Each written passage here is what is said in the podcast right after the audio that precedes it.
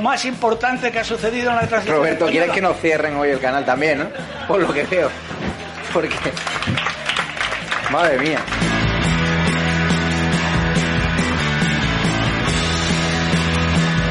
Mi obsesión, y lo digo abiertamente, es expulsar a esta gente del gobierno. Mientras que no los expulsemos, España seguirá siendo el peor país en gestionar una pandemia, el peor país en una crisis económica, el peor país. Y la única forma que tenemos de evitarlo es echar a esta gente.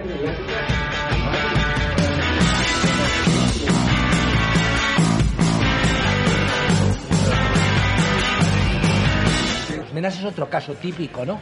En aras, en aras de la bondad y de la hermandad entre los pueblos y pues se permite un tipo de cosas que no tendrían por qué permitirse, pero es el país que tenemos.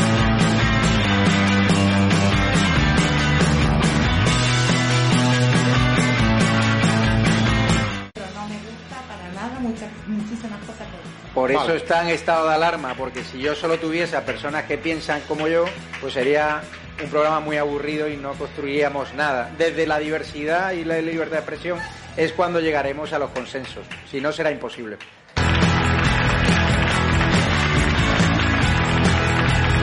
Y yo lo que veo más grave de este país, aparte de la política, la economía, etcétera, es la actitud de la gente. Yo veo una actitud de la gente, con todo el respeto, depresiva, una actitud de gente que no sabe dónde esconderse, una actitud de gente que hay un problema y tiene miedo a explicarlo, una actitud de gente que en el fondo los que hemos hablado mucho de Cataluña parece a veces la frase que ya se hacía en Cataluña que en Cataluña no hacía falta políticos, hacía falta un autobús de psiquiatras.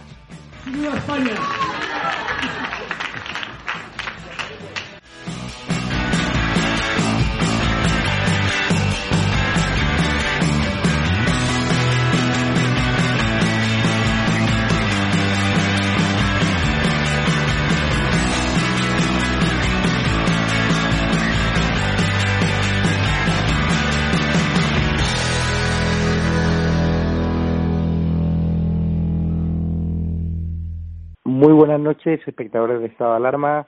Gracias por estar aquí en esta noche de domingo. Ya tenemos al otro lado a Alfonso Usía. ¿Qué tal se encuentra, Alfonso?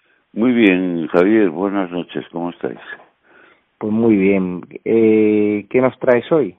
Hombre, hoy voy a hablar un poquito de Alsasua. Ah, me parece bien, porque ayer estuvimos allí, fue Hugo Pereira y la verdad es que fue lamentable y bochornoso que el gobierno autorizase aquella manifestación de los proetarras contra nuestra querida Guardia Civil. Es que eso, ese, ese es el, el punto, es, es la autorización eh, de una eh, in- inverosímil ignominia contra, contra la Guardia Civil, pero eso, si el gobierno puede quiere prohibirlo, lo puede prohibir perfectamente. Pues cuando usted quiera. De Alsasua, que la Cursilería Autonómica denomina hoy como Alsasu, se puede decir que no es ni chicha ni limoná. Se trata de una localidad navarra de transición, todavía con paisaje castellano y un horizonte en el norte de bosques de hayas, robles y castaños. Para mí en los viajes de mi niñez y juventud rumbo a o de vuelta de San Sebastián por la Nacional 1, Alsasua significaba un rápido tostón, una población poco estética de la que sobresalía la torre de la iglesia gótica reformada, que no era para tirar cohetes. Y rumbo a San Sebastián, Navarra cedía el paso a Guipúzcoa en el puerto de Chegárate, donde nació a pie de carretera el primer restaurante Príncipe de Viana de los Ollarvide. Cuando esa pequeña zona de Navarra se contagió y sus gentes apoyaron en parte a la sanguinaria banda terrorista de la ETA, los Ollarvide instalaron el Príncipe de Viana en Madrid con un éxito apoteósico y más tarde Jesús fundó Zalacaín, todavía afortunadamente con vida. Lógica medida por cuanto la mujer, la jefa, de Jesús Ollarvide y madre de Javier y de Iñaki, era prima hermana de Apalategui, el etarra Apala, que amenazó a su prima con quemar el local y asesinar a su familia si no abonaban el dinero del chantaje del terror. Los Ollarvide, más españoles que un retrato de Romero de Torres, le hicieron un corte de mangas a Apala y sus sicarios, abandonaron sus paisajes vasco-navarros y comarca de la Burunda hacia abajo conquistaron con su maravillosa gastronomía Madrid. Alsasua es hoy una localidad sin interés histórico, a excepción de alguna batalla en las guerras carlistas entre las tropas de Zumalacárregui y Quesada, con un ayuntamiento dominado por los herederos etarras de Bildu, y en cuya ciudad la Guardia Civil sufre acoso violento desde años atrás. La fiesta del año es la conmemoración de las agresiones brutales que sufrieron hace pocos años un grupo de guardias civiles de paisano con sus mujeres en las fiestas de aquel desdichado lugar. Los guardias civiles que son obligados a custodiar el chalet de los iglesias en la Navata son los mismos que Iglesias aplaude que sean acosados e insultados en Alsasua. Los guardias civiles que forman guardia a las puertas del Palacio de la Moncloa son los mismos que sus compañeros insultados, vejados, amenazados y golpeados en las calles de Alsasua con el silencio y el permiso del gobierno de España.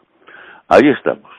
El gobierno de España, presidido oficialmente por yo mi persona, manejado por el rasputín vasco Iván Redondo, también presidido por el comunista Pablo Iglesias y con toda probabilidad intervenido por Roures, Soros y los medios de comunicación aparentemente libres que colaboran con la gamberrada.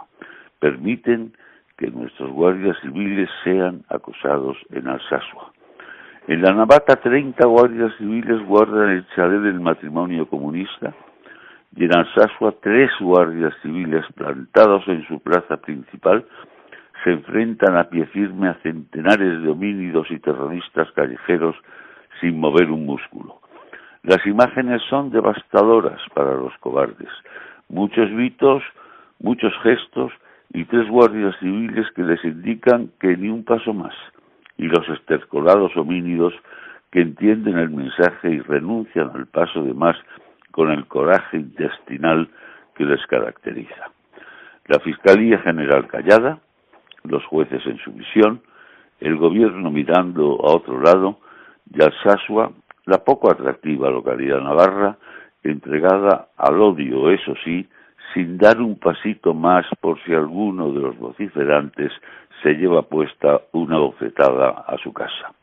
Y el gobierno a lo suyo, es decir, a nada, a ver cómo su presidente se va tres semanas de vacaciones cuando se habían superado la cifra escalofriante de 55.000 muertos en España. España se sostiene de milagro y de ese milagro forma una parte muy importante, fundamental, la Guardia Civil. Viva la Guardia Civil. Ah, y lo importante, parece que Messi definitivamente se va. Pues muy bien, eh, comparto contigo tus planteamientos en la columna a favor de la Guardia Civil. La verdad es que lamentable, como lamentable es también que Podemos esté ahora utilizando sus sedes, parece ser, según cuenta hoy diario, para tramitar el ingreso mínimo vital. O sea, que la gente vaya a sus sedes a, a tener la, la paguita. Menuda forma de comprar votos.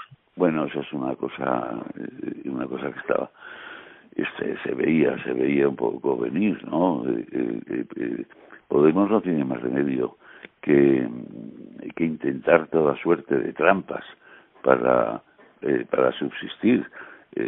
Podemos subsiste gracias a, a, a, Sánchez, gracias a Iván Redondo y gracias a Soros.